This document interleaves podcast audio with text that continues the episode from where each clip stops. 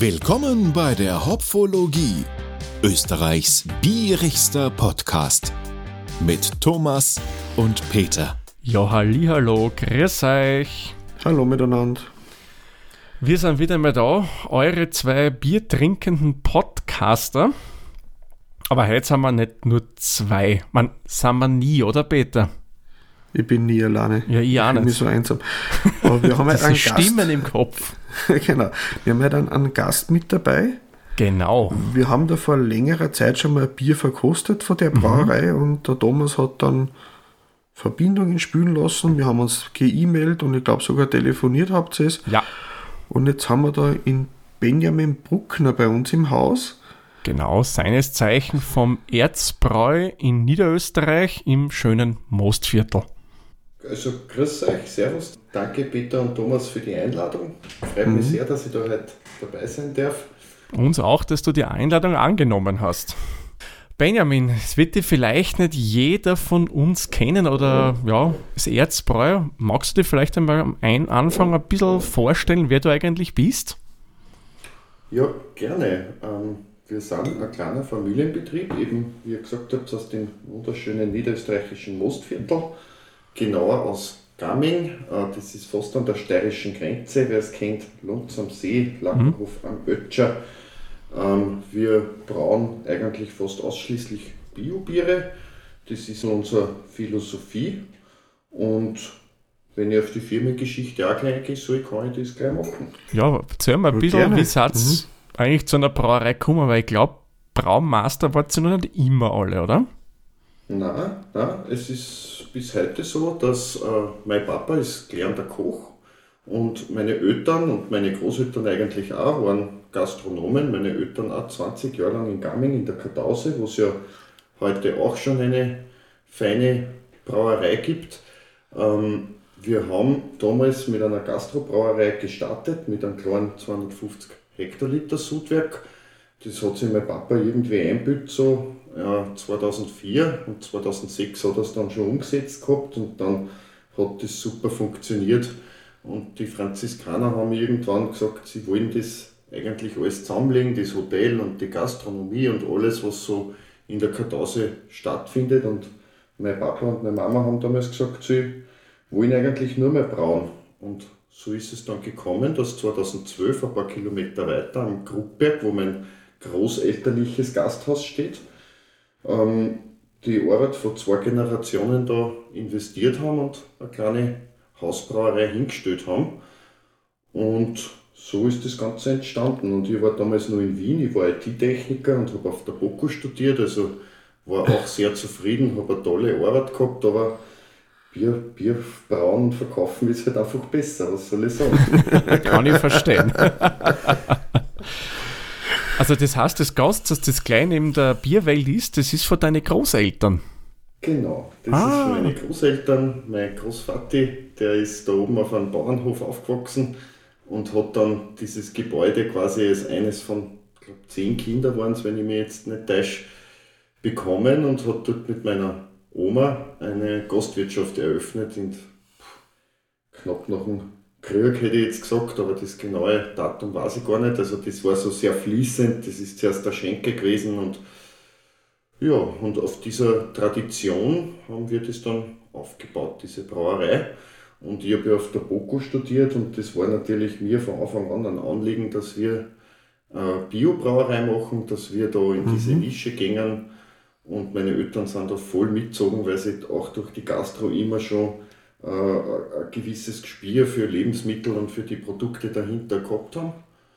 Und jetzt haben wir echt ein tolles Geschichtel am Laufen mit lauter tolle Lieferanten und, und gute Biobiere und vor allem unpasteurisierte Biobiere. Wir dann nicht filtrieren und nicht pasteurisieren, was zwar für die Haltbarkeit äh, nicht das Beste ist, aber dafür finde ich, schmecken es umso besser. Na klar, klar. Du hast ja vorher erwähnt, äh, Papa hat mit den 250 Liter, glaube ich, angefangen. War der vorher schon ein bisschen so Hobbybrauer, dass er mal immer wieder in der Küche so ein bisschen Bier braut hat oder war das wirklich gleich mal so Einstieg in die Vollen?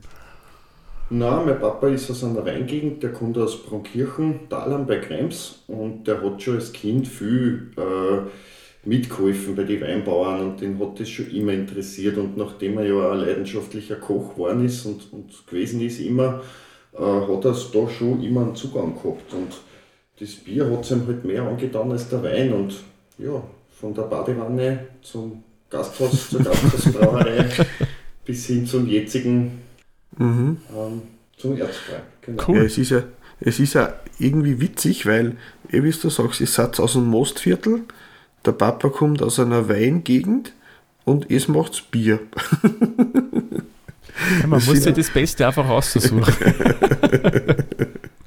Es ist ja auch so, dass wir tolle Most haben bei uns in der Brauerei und ich bin immer wieder überrascht, wie viel von den Kundschaften da eigentlich, äh, äh, wie soll ich sagen, die trinken gern Bier und kommen zu uns und freuen sich aber auch über einen guten Most und die äh, Moste, Most, was wir da haben, wir haben ja ganz viele verschiedene Moster, das geht auch irrsinnig gut. Also da ist schon eine Schnittmenge vorhanden an Connoisseuren, hätte ich jetzt gesagt. Ah, ja, sehr schön. Es ergänzt sich im Endeffekt ja alles. Um einmal auf das Bier zum Sprechen zu kommen, das äh, du quasi mitgebracht hast, weil es ist ja so, bei uns darf sich jeder Gast, die Gästin ja ein Bier aussuchen, das wir gemeinsam trinken werden. Ähm, du hast dich ja für das IPA aus eurer Brauerei entschieden. Hat es einen Grund gegeben, warum gerade das IPA oder hast du einfach so gewürfelt und das war zufälligerweise das IPA? Na, also ich persönlich trinke einfach gern die gehopften Biere. Ähm, Das ist halt auch ein bisschen ein Trend gewesen die letzten Jahre. Das hat, glaube ich, auch diese Kraftbierwelle aus den Staaten. Wir haben ja 2012 angefangen und damals war das ja für alle noch wirklich ein Thema. Wir haben tolle Märzenbiere und das war ganz, ganz wichtig am Anfang, weil die, du wirst ja bewertet nach deinen Märzenbiere und das, was noch immer bei uns so ist, vor allem im Osten Österreichs, hätte ich gesagt, gegen ein helles oder gegen ein goldenes Märzen, also von der Masse her und vom Umsatz her, sind das bei weitem unsere stärksten Biere. Und das ist auch das Geheimnis von einer kleinen Brauerei, glaube ich, dass man ein, gutes, stabiles Märzen hinkriegt. Und das IP habe ich deswegen ausgesucht, weil, weil ich es einfach persönlich gern habe. Oder das Pilz hätte ich auch, mag ich auch gern. Aber, ja, das ist vielleicht für so eine Bierverkostung fast ein bisschen zu wenig, zu fad. Kann sein, ja, kann sein. Na, IPA, gute Wahl, weil, gell, Peter, das ist durchaus auch ein Bierstil, der uns sehr liegt. Ja, ich habe auch geschaut, was da so für Hopfen drauf sind. Also auf der Homepage steht es auch dabei, detaillierter. Und wie ich da Citra-Hopfen gesehen habe, habe ich mich recht gefreut und ich freue mich dann schon drüber, weil das ist mir persönlich einfach das Aroma, was ich am liebsten bei einem IPE oder beim Pilz oder so habe, wenn ein Citra dabei ist. Meine Herren, ich würde vorschlagen, schauen wir mal ins Flaschel rein, wie der Peter so gern sagt. Ich bin echt schon gespannt. Ich habe es jetzt dabei noch zulassen, weil ich habe es gerade frisch aus dem Kühlschrank da und ich wollte es nicht so mit 5 Grad aufmachen, Na, das war ein wieder viel bisschen temperieren kann. Mhm, das ist ein Flaschel, riecht schon schön fruchtig. Was ich vielleicht dazu sagen muss, jetzt nur bevor wir loslegen, ähm, da schneide ich mir vielleicht ins eigene Fleisch, aber wir sind ja eine Biobrauerei und wir müssen ja immer, gerade bei den Hopfen, ist es sehr, sehr schwierig, die in Bioqualität zu bekommen. Der Hopfen ist eine, eine siebenjährige Pflanze, die auch von den Kreuzungen her in, bei den konventionellen Sorten schon viel, viel weiter ist als bei den Biosorten. Und wir handeln, handeln das mittlerweile so, dass wir Anfang des Jahres alle Produzenten anschreiben, die es gibt und äh, alle Biohopfen kaufen, die irgendwie überbleiben, weil die österreichischen Produzenten haben meistens schon Vorverträge mit den großen Brauereien, da kommt es dann drauf an, was überbleibt. Und wer genau schaut, wird da sehen, dass hinten auf dem Biologo EU, nicht EU-Landwirtschaft umsteht. Und das liegt einzig und allein im Hopfen, weil man halt oft auch wirklich bis Litauen oder, oder nach England anfragen müssen, damit wir die Hopfen in Bioqualität kriegen. Und das IPE, was ich da jetzt zum Beispiel habe, das was am äh, 24.03. abläuft, nein, 24.04., das ähm, ist schon ein bisschen, also das war Ende des Jahres gebraut und da habe ich heute extra nachgeschaut im Sudprotokoll. In diesen IPE habe ich Cascade und Mandarin drinnen und leider keinen Zitrushopfen mehr. Und ja, das sind halt so diese Einschränkungen, mit denen man arbeiten muss. Aber ich habe gerade gerochen, es ist trotzdem, nachher schmeckt es mir trotzdem. Ja. Aber mit Biohopfen kriegt man diese ganz intensiven Geschmacksrichtungen, die was so richtig stark nach Südseefrucht, Maracuja oder Mango schmecken, nicht ganz so intensiv hin. Nur zur hm. Vorab-Info. Ah, okay, das habe ich zum Beispiel nicht gewusst. Also das heißt, beim IPA wechselt sich durchaus immer wieder mal die Hopfensorten bedingt halt auf der, wegen der Verfügbarkeit. In dem Fall ist es, glaube ich, sogar das erste oder vielleicht das zweite Mal erst, dass wir da den Citra-Hopfen weggelassen haben müssen. Aber ich muss auch ehrlich sagen, ich vertraue da auf die Geschmacksnerven von meinem äh, Vater. Mhm. Der kriegt das meistens echt gut hin. Ähm, mhm. Aber ich wollte jetzt einfach das nicht, also nicht falsch Nein, ist cool. Sehr schön. Also das, ja das, das Bio und Öko, was ich gelesen habe, ist ja bei euch eben, wie du sagst, von Anfang an schon ein Thema gewesen. Da wart ihr ja eigentlich ein paar Jahre dem Trend voraus. Weil jetzt immer mehr auf die Schiene aufspringen. Aber bei euch war das keine Schiene, bei euch war das eine Grundsatzentscheidung, oder? Genau. So wie ich das vorher verstanden habe.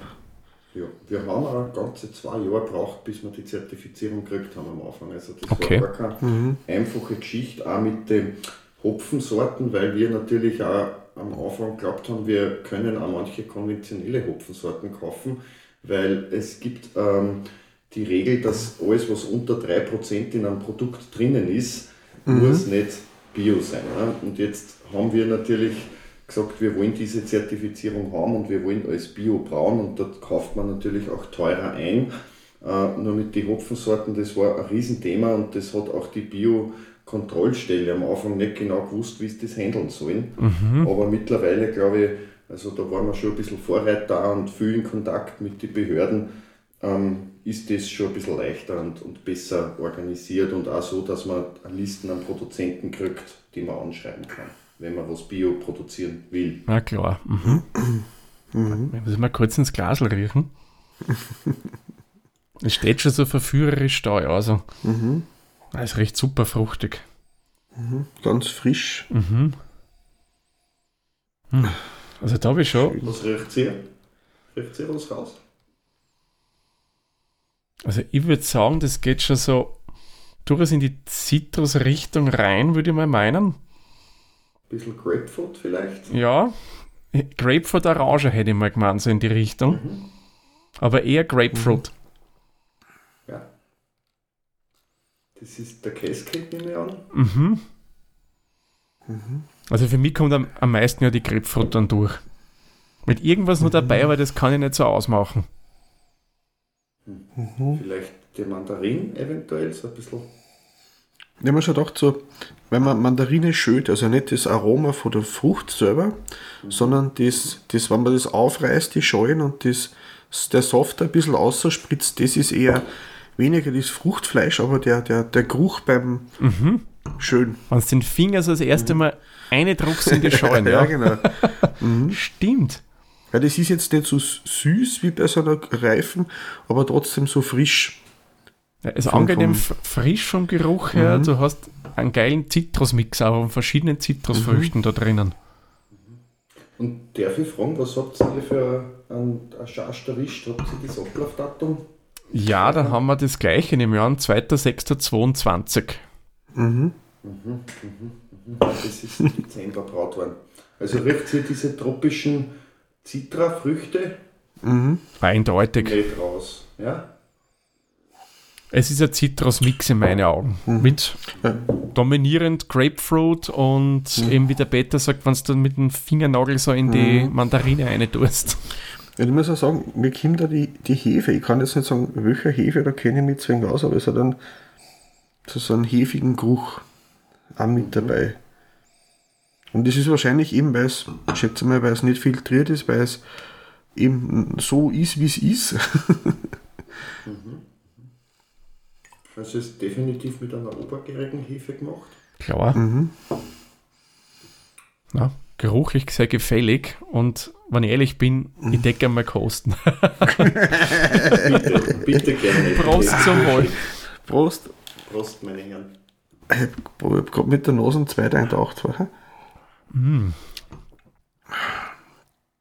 Also geschmacklich für mich würde ich sagen, ist hier die Grapefruit dominierend. Da hast du dieses bittere, dieses Grapefruit-bittere mhm. drin, aber nicht pink, sondern die, das ist, glaube ich, die normale dann, oder? Also süße gar keine, aber ich bin ja nicht so der Fan von so klebrige, malzige mhm. Biere. Das ist ganz, ganz frisch Angenehm und knackig trocken. und eckig, trocken, genau. Zitrusig. Das Hefige ist im Geruch ein bisschen, aber so jetzt und der Nachgeschmack ist so schön lang. Ja. Da habe ich mm. also jetzt einen Schluck genommen und es ist immer nur da und immer nur da. Ich, ich, ich mag das sehr gern, wenn das ein bisschen einen Atem hat. Auch. ja. Ein Dass das nicht IPA aber darf gern ist. nachklingen. Mhm. Mhm. Gefällt mir, ja. Es Ist, der Nachklang ist aber jetzt nicht so, wie wir gern sagen, generisch hopfig, sondern das hat so einen hopfig grapefruitigen Mhm. Aber Nachklang. einfach nur frisch, nicht stumpf im Nachklang. Das gefällt mir gut. Das sprudelt recht, das möchte ich schon. Ja, das sehr spritzig vor. Ich meine, ich mag das ja. Mein, mein Vater mag eher die, die süffigen Biere und ich tue jetzt bewusst nicht zu viel bewerten, weil ich, ich rede natürlich nur positiv über meine Biere. Aber es ist, Das wär, ist bisschen, Benjamin, es wäre schlimm, wenn nicht. Ja, die, die, die, die Diskussion haben wir mir auch öfter. Also ich mag es auch gern eher spritzig. Ja, ja. Und der Thomas mag es ein bisschen eben, eben wie du sagst, süffiger auch, äh, weil ihm das gerne mal zu sauer dann aufstoßt. Wenn da die Kohlensäure recht stark dabei ist. Es muss zum Bierstil passen, sagen wir mal so. Also wenn, Ja, zum Beispiel, was wir da letztens aufgenommen haben, einmal, Mhm. das war ein Sauer. Das war Mhm. super spritzig, es hat perfekt gepasst. Bei dem IPA, finde ich, passt mir auch die Spritzigkeit oder generell bei einem IPA, weil wenn Mhm. Ja, das schal ist, äh, Ja, mich in dem Fall, je, je frischer und knackiger das Bier ist, vom Hopfen her, desto besser passt da das Spritzige dazu, weil das, das unterstützt das, das, das ist dann nicht, nicht muffig, nicht klebrig, nicht äh, äh, brotig oder sowas. was ich nur dazu sagen möchte, ist, wir dann ja nur natürlich vergären und außer bei den Fruchtbiere kommt da kein Carbonisierer dazu. Und wenn man genau aufpasst, und das ist auch bei dieser vielleicht für den Thomas jetzt deswegen leichter zum Trinken, es ist doch eine sehr feinporige Kohlensäure, Ja. die geht nicht so am Magen. Ja. Und das ist halt diese natürliche aus der Fermentation heraus entstandene Kohlensäure. Und das soll, also ich finde die, die Spritzigkeit ganz gut. ja, richtig, es ist fein prickelnd. Es ist nicht so, wie wenn du ein starkes Soda nimmst. Und das passt, finde ich, gut. So fein prickelnd mag ich ja gern, aber also, wenn es so wie ein Mineral ist, mh. wobei, kommt drauf an, kommt drauf an. Äh, äh, Benjamin, weißt du vorher eben gerade die Fruchtbiere erwähnt hast. Ich habe ich hab einmal ein wenig so geschaut bei euch, es habt so da ein paar Sorten, die habe ich sonst noch nie irgendwo gesehen.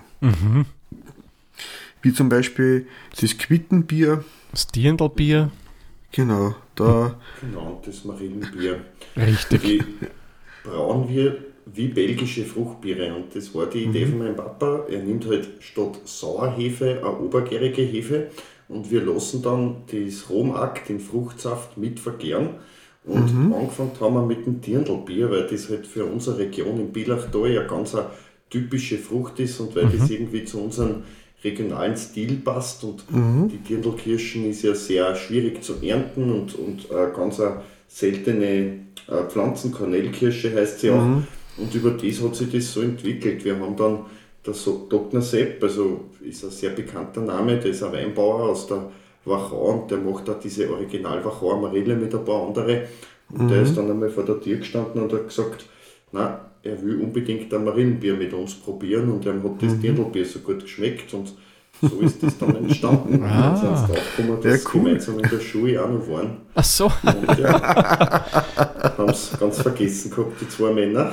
Und ja, so ist das entstanden. Also das und das Wittenbier war der Abschluss dieser ganzen äh, Geschichte. Ja. aber, aber Quitte ist ja relativ schwarz am Verarbeiten, oder? Also ist er nicht so saftig wie ein Marün oder ein Kirschen. Oder habt ihr Mhm. das, das, das Püree oder die ganze Frucht rein, oder? Na, dort beim Quittensaft ist er, äh, ist er fertiger Saft. Also der ist schon ein bisschen haltbarer und, und aber auch relativ dickflüssig, aber nicht so wie bei der Dirndl und beim Wachau am Rennbier, also der ist schon vorbearbeitet und das macht uns der Thomas Trottak aus Wienerbruck. Und das ist ein Bio-Quitten aus, da müssen die jetzt nachfragen, das ich ah, nicht. das macht ja nichts. Weil die Dirndl sind von Gatterer aus, aus und die Marille eben von Josef Dockner aus Högenbach. Ja, witzig ist ja, dass er da der, der, der, der Obstbauer auf euch zugekommen ist. Das ja, normalerweise cool. ist es ja umgekehrt, dass man hingeht, hörst die Decke was mit deinem Obst machen. Ja, mhm. ein ganz äh, äh, innovativer und lustiger Mensch, dieser Josef Dockner. Der ist da vor der Tür gestanden, irgendwann auf einem Samstagabend. Ich habe gerade den Markt ausgeräumt und dann ist der mit seinem äh, Camper vor der Tür gestanden und seine Ehefrau ist am Beifahrersitz gesessen und der hat mir das von der Idee erzählt und dann sage ich, naja, wir machen einmal ein Probebatch und der sagt, nein, nein, wir können gleich, machen wir gleich 500 Liter oder machen wir gleich Hopp oder Traub. genau, und dann, der hat das schon genau im Kopf gehabt, wie er das haben will und dann sage ich, na, da brauchen wir mal 200 Liter Marinsaft. Sagt er, nein, nein, den hat er eh mit. Ne? Und macht seinen Camper auf und da stehen hinten drin 200 Liter Marinsaft. Ne? Und das war schon ganz eine lustige Geschichte. Seine Frau hat gesagt, Sepp, wir müssen noch dort und dort hin und er hat halt da sein Idee schnell weiterbringen möchten. Ja. das also, wird ja aber cool. Ja, also hätte, cool. hätte der Marinsoft eigentlich so regional an verschiedene Kundschaften ausgeliefert und hat ihn gleich bei euch lassen? Oder war das schon ja, seine Absicht, dass er ihn bei euch lässt? Das war schon seine Absicht. Er hat gesagt, wir fahren da heute in Urlaub und wenn, wenn wir da durchfahren, nehmen wir den Marinsoft gleich mit, weil er hat eh sonst keine Zeit, dass er runterfährt und ja, cool. hat uns gleich da lassen. Das ja. ist ja echt cool. Ja. Coole Sache, ne? das habe ich schon mal getrunken. Das ist ja echt ein cooles Bier, muss man sagen. Ganz ja, was ich anderes. Hab, ich habe es nur im Kühlschrank stehen, aber ich muss jetzt wirklich bald einmal trinken, weil das steht schon ein halbes Jahr. Ja, du weißt, der Peter beim Bier kann nicht schlecht werden. Nein, eh, aber man will es ja so trinken, wie es der Braumeister vorgesehen hat, oder? Richtig. Das wäre das Ziel von uns Konsumenten. Bei den Fruchtbiere hm? gebe ich dir den Tipp, entweder du musst die Flasche stürzen oder ganz ins Rotweinglas raus, weil das, was wir schon haben, ist, dass da sich ein gewisser Bodensatz bildet und das mhm. gehört durchmischt wie ein Weißbier. Ah. Dass man nicht mhm. drin, nur dass mhm. das weißt. Gut, damit sie schön das Fruchtfleisch aufmischt. Mhm. Genau.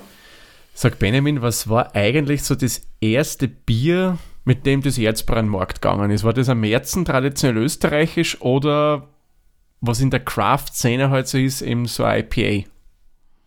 Na, die, der Start Batch war der Schwarze Graf. Und zwar hat das folgenden Grund.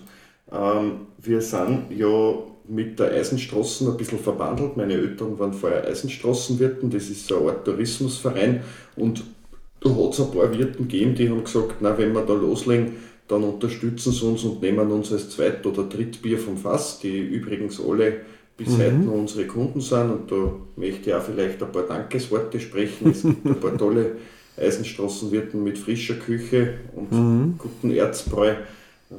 Familie Teufel aus Burgstall oder der Plappertandem im Schlosswirt aus Weidhofen, Zellerhof mhm. in Lutz am See. Also wirklich beeindruckende Wirtsfamilien, die uns da unterstützt mhm. haben. Und für die haben wir eben diesen schwarzen Kraft gebraut. Das ist äh, ein typisch, äh, ich sage einmal, wie ein Wiener Lager, drei Malzsorten, golden, Bernsteinfarben, eher mhm. süffiges Märzen mit, mit 5, 4,9 Volumensprozent und, und halt doch sehr vollmundig aufgrund des vielen Malzes, auch, auch weniger Kohlensäure ein bisschen. Und das hat auch den Grund, wir sind ja genau zwischen Erzberg und Donau. Mhm. Und früher sind in unserer Region die, die Kutscher gefahren und wenn einer kalt war am Abend, haben sie in einer Gaststätte sind sie eingekehrt und dann ist in jeder Gaststätte im Ofenfeuer ein glühender Eisenstab gelegen und mit denen hat man dann diese, diese Biere gestachelt. Man hat, mhm. äh, das machen wir heute bei der Führung auch noch, man hat den glühenden Eisenstab ins Bier gehalten und dadurch karamellisiert das Bier ein bisschen, die Kohlensäure mhm. entweicht und es wird bekömmlicher. Und diese Tradition, was da bei uns in der Region gegeben hat, hält man halt so aufrecht. Und Schwarzer Graf deswegen, weil die ersten Menschen bei uns in der Region, die ersten arbeitenden Menschen, die zu einem Reichtum gekommen sind, waren eben diese Hammerherren, diese sogenannten schwarzen Grafen. Das waren die Schmiedemeister, die mhm. das Erz veredelt haben schwarze Hände gehabt mhm. haben und trotzdem zu einem Wohlstand gekommen sind. Das waren die schwarzen Grafen. Und also coole Geschichte. angelehnt mhm. haben wir das erste Bier, dieses, diesen mhm. schwarzen Graf gemacht. Ah, cool. Ich finde ja schön, wenn man ein Bier macht, das gleich einen super regionalen Bezug zur Geschichte eigentlich von dem Ganzen hat. Und ich finde, eine passende Geschichte macht das Bier. Sowieso. Äh, einfach, also das, das, das kommt gut an, das, das macht es dann auch sympathisch, wenn da irgendwo eine, eine Sache dahinter steckt, die das irgendeinen Bezug zur Gegend und zum Wirtshaus auch hat. Ähm, weil ich gerade geschaut habe beim Schwarzen Graf, dort gleich daneben steht der schwarze Peter. Hat das was mit dem Kartenspielen zum Tor? Jetzt. Ja, das auch, aber eigentlich ist, weil mein Papa heißt Peter und ah. mein Papa ist nicht so wie ich der Hopfige, sondern eher der malzige Typ, der mag mhm. gern ein Guinness-Bier, ein dunkles Bier, ein stark mhm. gemalztes Bier und unser schwarzer Peter ist ja eher äh, nicht süß, eher herb. Ein mhm. dunkles Bier mit geräuchertem Malz ist am Herzen, schmeckt aber fast wie Guinness mit diesen Zartbitter-Schokoladen-Kaffee-Röstaromen. Mhm. Und mhm. der schwarze Peter deswegen, weil ja, er ist, er ist der Mann für alles und das ist jetzt sein Lieblingsbier. Mhm. Er hat sein eigenes Lieblingsbier gemacht, das ist cool. ich glaube, ja. glaub, das muss das Braumeister fast machen. Irgend so eins, mhm. mit dem du dich voll identifizieren kannst. Benjamin, ist ihr, was ich gesehen habe, ja nicht nur Biere im Sortiment. Ist das dann mit den Limonaden zum Beispiel dann auch gekommen, dass man einfach das abrunden kann? Oder war das einfach der Ersatz? Weil andere haben wir zum Beispiel dann irgendwann einmal alkoholfreies dabei. Aber jetzt habt ihr da ganz coole Limos auch drinnen, was ich gesehen habe im Sortiment. Ja, das ist, das ist erst entstanden jetzt mit dem ersten Lockdown. Ich meine, das mit den Limos ist schon länger in den Kopf äh, von meinem Papa mhm. herumgegeistert und da ist halt diese Fruchtsäfte, die wir auch verwenden. Wir werden auch irgendwann mit den Marillensoft ein Kracher noch dazu entwickeln oder haben wir schon mhm. entwickelt. Wir sind gerade an der Finalisierung vor allem. Ähm, mhm. Ich sage einmal, das, diese, diese Entwerfen von den Etiketten, das Produktdesign und die Umsetzung ist, ist dem ersten Lockdown zu verdanken, wo wir wirklich zwei Wochen daheim gesessen sind und uns überlegt haben, wie machen wir weiter, mhm. was machen wir mit den zugekauften Fruchtsäften, äh, auch die Spiritosen, das ist ja auch schon mhm. länger eine Idee. Wir machen ja auch mhm. schon Whisky von Anfang an und diese ganze, das Ganze, was rundherum und dazugehört, inklusive mhm. die, die Rezepte, die eigentlich schon im Kopf von meinem Papa vorhanden waren, haben wir halt da endlich einmal Zeit gehabt, nach der Eröffnung uns da wirklich damit zu beschäftigen. Mhm. Und bei den Kracher muss ich noch dazu sagen, das äh, Moritz Cola, unser Cola ist ja angelehnt an den letzten Ötscherbeeren, den Moritz, der vom WWF begleitet worden ist. Das mhm. ist ja auch dadurch entstanden, dass äh, Bekannte von uns, die in äh, Oberndorf an der Melk einen Bauernhof übernommen hat und die Milchwirtschaft rausgehauen hat und die baut dort nur mehr Kräuter an und die mhm. macht eben auch den, die Eberratte, den Eberrattensirup, das umgangssprachlich sogenannte Cola-Kraut. Und mhm. da war auch schon lange die Idee da, dass man da wirklich, ein, weil das machen ja die Bauern dann eher selten, dass aufgespritzte Getränke produzieren und abfüllen können, mhm. haben wir gesagt, mhm. das wollen wir jetzt umsetzen und jetzt haben wir Zeit und jetzt machen wir das. Und Genau, mhm. die ganzen Zeichnungen von den neuen Produkten, das ist auch ganz interessant. Das hat ja eine Standel, eine geringfügige Standmitarbeiterin von mir, die Clara, gezeichnet. Also unglaublich, was die für ein Talent hat für sowas. Ja. ja, manche Leute sind da echt super kreativ unterwegs. Mhm. Apropos kreativ, du hast ja vorher schon gesagt, da habt ihr die Idee entwickelt und so weiter. Sind das bei euch, wenn ihr speziell ein neues Bier machen wollt, die Limonaden so Spontaneinfälle oder setzt ihr euch da mal am Abend hin, gemütlich auf ein Bier, trinkt und dann lasst so quasi das sprudeln oder wie geht sich das Thema eigentlich an, wenn ihr was Neues machen wollt? Also es fängt eigentlich meistens damit an, dass äh, es ist so, ich bin ja jetzt großteils für den Verkauf, für den Vertrieb zuständig und mhm. wenn ich zu wenig tue oder nichts auf die Welt kriege, dann hat mein Papa Zeit, dass er sich Gedanken macht und dann kommt er immer mit irgendwelchen Rezeptideen daher. Dann will er das probieren und das probieren und er ist einfach ein sehr kreativer Kopf, was die, mhm. was die Produktion betrifft, ja, mhm. was das Zusammenmischen oder den, den Kochvorgang betrifft und ja, man muss das nutzen, denke ich mir immer und wenn er Ideen hat, dann fangen an meine Mama und ich zum Überlegen wie wir das am besten umsetzen und mhm. irgendwann sind wir dann soweit und dann darf er drauf loskochen. Ah, okay. So läuft das eigentlich. Ja.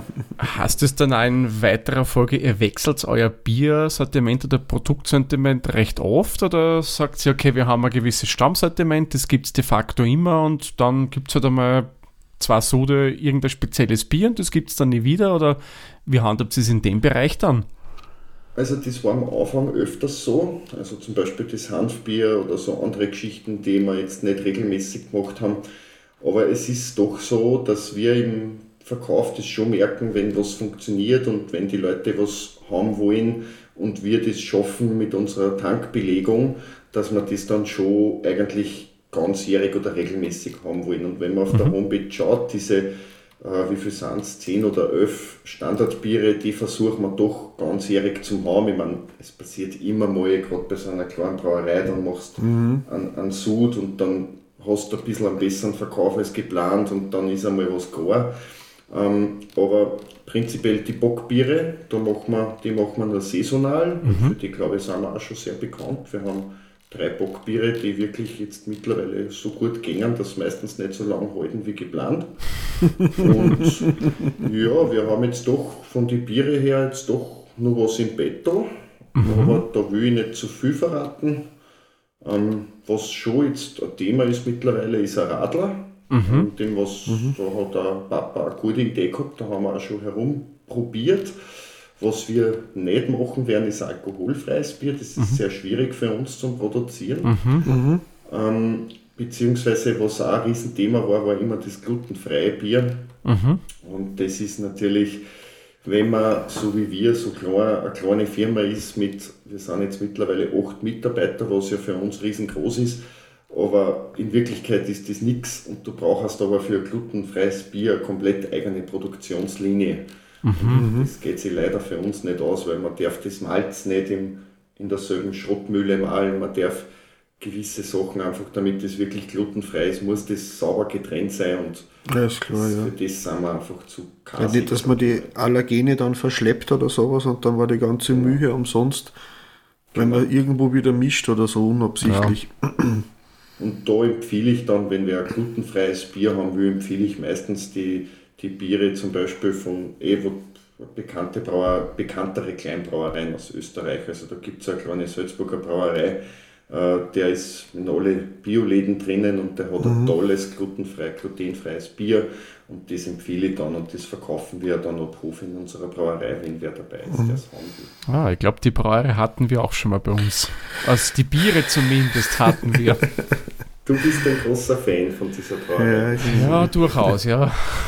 Und, und weißt du gerade gesagt hast, mit dem Verkaufen, habt ihr da also Kooperationen mit, mit anderen, dass ihr sagt, ihr habt mit eigenen Produkten die anderen ergänzen und wie du sagst, ist alkoholfrei von woanders dazu holen? Oder was ich gesehen habe, ist das ein Standelmarktgeher. Also es geht ja okay. zu die Leute am, am, am, auf die verschiedenen frischen Märkte in Wien. Genau, genau. Na, das ist so mein Weg gewesen, wie ich den Vertrieb in Wien gestartet habe, wo ich gesagt habe, wir haben eigentlich gar einzigen Gast und keinen einzigen Handelskunden, jetzt stellen wir uns einmal auf die Märkte und die Märkte, die Wiener Märkte haben wir einfach so gebunden. Mhm. Und da verkaufen wir einfach nur unsere eigenen Produkte, mhm. aber ich mache das mittlerweile fast puh, seit, äh, boah, äh, ich sage einmal Februar 2013 bin ich, sind mhm. wir jeden Samstag, außer es ist es ist Feiertag oder heuer die erste Jännerwoche waren wir eigentlich jeden Samstag mit unseren Marktständen in Wien vertreten. Und man, hat, man baut sich da einfach eine tolle Stammkundschaft auf und da ver, vertreibt man nur unsere eigenen Produkte, weil man halt als mhm. Produzent mhm. dort stehen, da darf, ich, da darf ich gar keine Handelsprodukte verkaufen. Ah. Und deswegen ist für mich auch relativ leicht gewesen, dass ich einen Platz kriege, weil die, die kleinen österreichischen Produzenten, auch wenn ich Bauer wäre, da, da kriegst du schon einen Standplatz dort, weil die Wiener Märkte wollen ja das haben. Mhm. Und ab Hof haben wir, also ich würde es jetzt nicht Kooperation nennen, aber so wie die, bei dem glutenfreien Bier oder auch bei den Radlern, da, da haben wir schon andere Brauereien auch. Wir haben einen mhm. Kraftbier-Kühlschrank und der geht punktuell gar nicht schlecht. Aber es ist jetzt nicht so, dass ich mir da mit anderen Brauer ausrede, du verkaufst meins, ich verkaufe deins, weil mhm. äh, es ist dann am Ende des Tages doch so, dass die meisten halt schauen müssen, dass sie eine Batches, eine Sude kriegen und mhm. genau. Mhm. Aber man, man trinkt schon selber, also wenn ich wo bin, wo es mein Bier nicht gibt, dann trinke ich nur andere kleine Brauereien, weil einfach die Qualität besser ist. Das ist richtig, ja. Wo kann man eigentlich generell beziehen, außer jetzt in Wien an den Märkten und natürlich auch bei euch in der Brauerei direkt? Also wir haben im Mostviertel doch einige Bioläden. Mhm. Wir haben einige Gastrokunden. Äh, und in Wien ist dasselbe, da habe ich so eine Handvoll ausgewählter Bioläden, die halt über die Märkte mich angesprochen haben. Ähm, ich muss sagen, das mit dem Klinkenputzen habe ich am Anfang ein bisschen probiert bei den Food Coops in Wien und so, mhm. weil ich glaube, da passt da gut dazu. Aber es ist schwierig. Also wenn man so ein Nischenprodukt und, und so ein Bioprodukt produziert in relativ kleinen Mengen und relativ, ich sage einmal, das ist wie Rohmilch im Vergleich. Mhm. Ähm, es ist einfach nicht so lang haltbar wie Industriebier. Mhm. Und da muss der Verkäufer oder der, ich sage einmal, der Bioladen oder der Gastronom muss das von sich heraus wollen, der muss sagen, mir schmecken eure Biere, ich sehe die Qualität dahinter. Ähm, man kann auf der Homepage auch schauen ein bisschen, mhm. es ist nicht immer hundertprozentig aktuell, aber ich sage einmal in Wien, wenn man sich mal eine Flasche holen will, da gibt es das Landkind am Schwendermarkt, es gibt den schwarzen Flamingo in der Rheindorfgassen, es gibt die, die, die Warenhandlung Wenighofer Warnitz. Also da gibt es wirklich ein paar ganz tolle Lokale abseits mhm. von meinen Marktstände, wo man mhm. das Bier beziehen kann. Ja.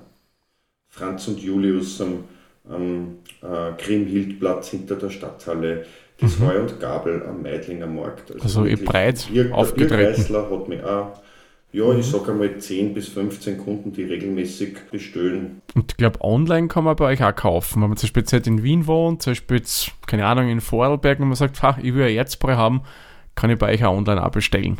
Genau, wir versenden den deutschsprachigen Raum. Ah, okay. Und ich hab da, wir haben da mit der Steirerback so äh, einen Versandkarton, der ganz ähnlich ist wie die Weinversandkartons, mhm. so 12er Kartons oder 24er mhm. Kartons sind das und da kann man halt so bestellen, dass das, wir, wir teilen uns dann mit dem Kunden oder der Kundin, teilen wir uns den Versand. Das heißt, bis 80 Euro zahlt man pro Kisten Bier 93 oder pro 12 Vertrag 93 und ab 80 Euro übernehmen wir den Versand. Und da muss ich sagen, das habe ich auch erst finalisiert im ersten Lockdown. Mhm. Vorher war halt einfach jahrelang keine Zeit dafür. Aber jetzt, das funktioniert relativ gut, obwohl ich früher nie so ein Fan von äh, Getränke versenden war. Mm, okay. Aber wir sind doch jetzt sehr zufrieden. Fein, fein, ja, ja. Der Lockdown 1 hat so durchaus manche wirklich kreative Ideen unter den Geschäftsleuten in Österreich mhm. oder Deutschland oder sonst wo hervorgebracht. Das hört man immer wieder. Nein, ich habe ich hab ja gerade geschaut, bei euch im Shop kann man auch gemischte Boxen kaufen, was ich recht praktisch finde, wenn man so mal ein wenig einen Überblick machen will. Und da ist mir eins aufgefallen, es macht auch ist, habt bei euch ein Gypsy Brewer mit dabei? Oder so, genau. die, äh, die, die Gebrüder Hopfen? Mhm. Das, ist, äh, das ist der Gigi und seine Freunde aus Admont. Und mhm. die sind auf uns zugekommen und haben gesagt, sie wollen da jetzt ein Erna Keller Bier. Das ist, ich sage einmal, ein richtig gutes böhmisches Pilz. Und jetzt haben sie sogar schon eine zweite Sorte gemacht, das äh, Malzzeit. Und mhm. der bestellt das bei uns, also der kommt zu uns, braut das, wir füllen ihm das ab und mhm. wir haben das dann auf Atmund. Und ich habe ihm jetzt da in den Webshop dazu genommen, weil einfach die Biere wirklich, wirklich gut sind. Und mhm. er hat gesagt, das ist okay für ihn. Und ich habe mir gedacht, das erweitert unser Angebot einfach ein bisschen. Ja, ist eine mhm. coole Sache. mhm. Ja, das Gypsy Brewing hört man ja immer wieder. Das mhm. wird, glaube ich, generell gut angenommen werden in der Szene. Und ist ja ein netter Start, weil eigene Brauerei hinstellen kostet durchaus ein bisschen was. Ja, das stimmt. Die Investitionskosten sind sehr hoch. Das ist Aber richtig. ich kenne doch einige von diesen Kleinbrauer, von den Kollegen, die doch mhm. einen großen Anteil ihrer, ihrer, ihres Ausstoßes mit, rein mit Gypsy Brewer machen, was bei uns ein bisschen anders ist. Also wir mhm. der einzige eigentlich sind die Gebrüder Hopfen, aber der mhm. war halt wirklich ich sage einmal, lästig und wollte unbedingt mit uns machen. Und ja, das, ich bin froh, dass wir das gemacht haben. Also es ist mhm. wirklich eine tolle Partnerschaft. Was mich interessieren darf, ähm, der Papa ist ja immer nur aktiv, oder? Ja. ja. Äh, und, und du wirst das Ganze dann einmal übernehmen, wenn sich der Papa zurückzieht? Oder, oder vielleicht die nächste Generation? Habt ihr da einen, einen Plan? Oder Naja, musst einfach so, mal das also- Leben schauen, wie es ist? Nein, wir haben jetzt da der GmbH, also wir haben von Anfang an GmbH gegründet und mein Papa ist mit 100% Eigentümer gewesen und wir haben 2019, 2018 einen kleinen, also einen kleinen einen Ausbau gemacht, weil wir einfach platztechnisch nicht mehr zurechtgekommen sind und vor allem wir haben einen neuen Füller gebraucht. Unser alter Füller, der ist von der, von der Firma, puh, jetzt, hab- jetzt, jetzt wird schnell gefragt, also aus Süddeutschland von der Firma Makel. Und der Papa hat den damals gekauft beim Storchenbräu im Machfeld. Und der ist gleich alt gewesen wie mein Papa. Und Der hat super gefühlt wie ein Nähwerk. Und wir haben jetzt halt gesagt, nachdem das gut funktioniert hat und, und ich den Vertrieb auch mit aufgebaut habe, hat der Papa mir angeboten, dass ich mich einkaufen darf in die GmbH. Und dass wir halt dann nochmal einen Ausbau wagen, weil er ist doch schon 58 mittlerweile, damals war er 56 und er hat gesagt, allein hätte er das nicht mehr gemacht, wahrscheinlich auch wegen der Dauer der Kredite und so weiter.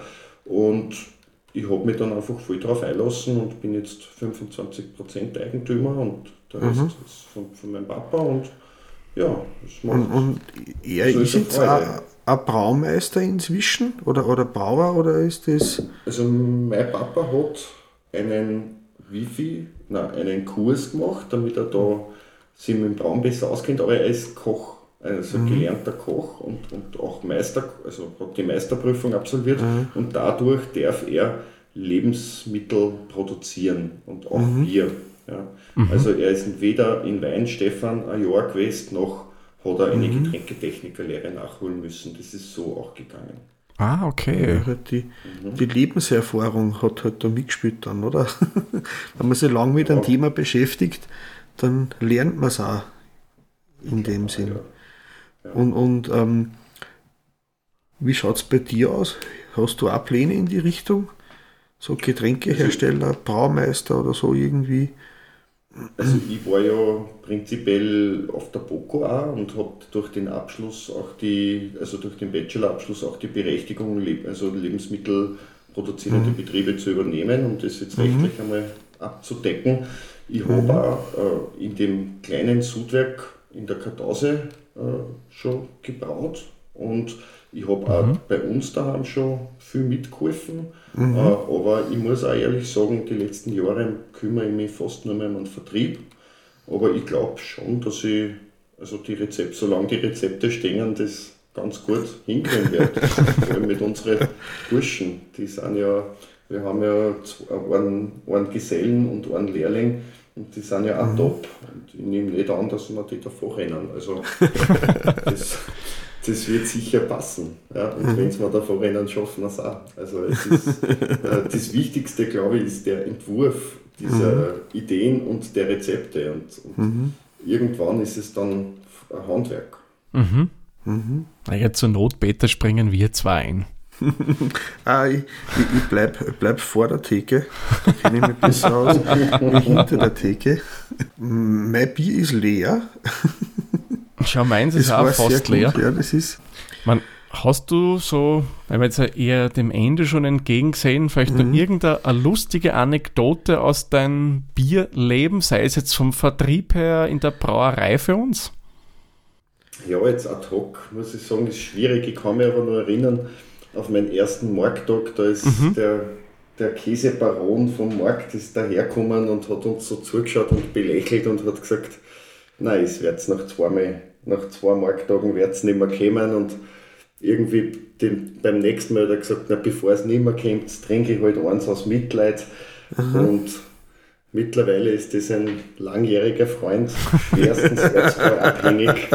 Wenn, ich, wenn er mal eine Woche lang vergisst, sich ein Bier zum Mitnehmen, ruft er mich an und fragt, ob ich nicht noch stehen bleiben kann, irgendwo im Steinhäusl und er eine Kiste Bier im Promo stellt, damit er es dann dort holen kann.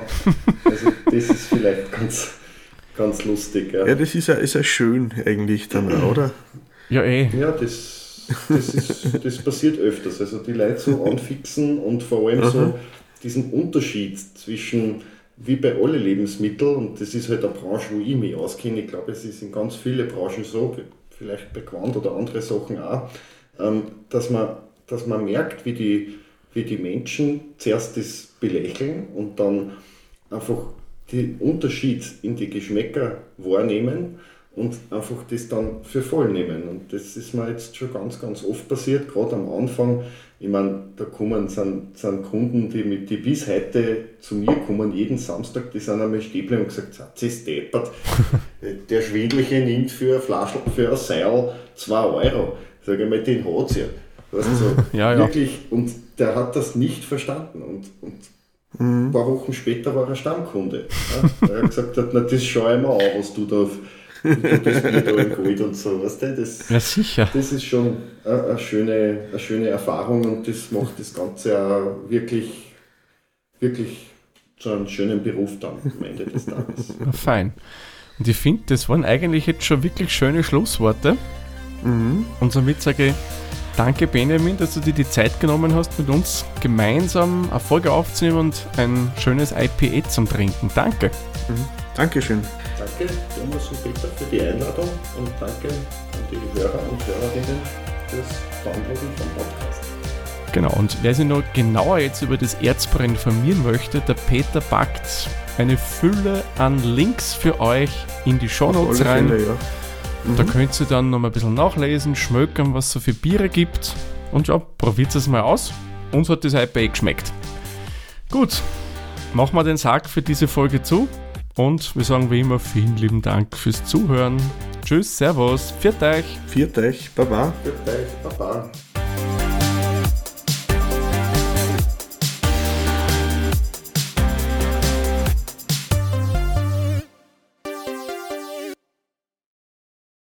Dieser Podcast wurde produziert von Der Witzer.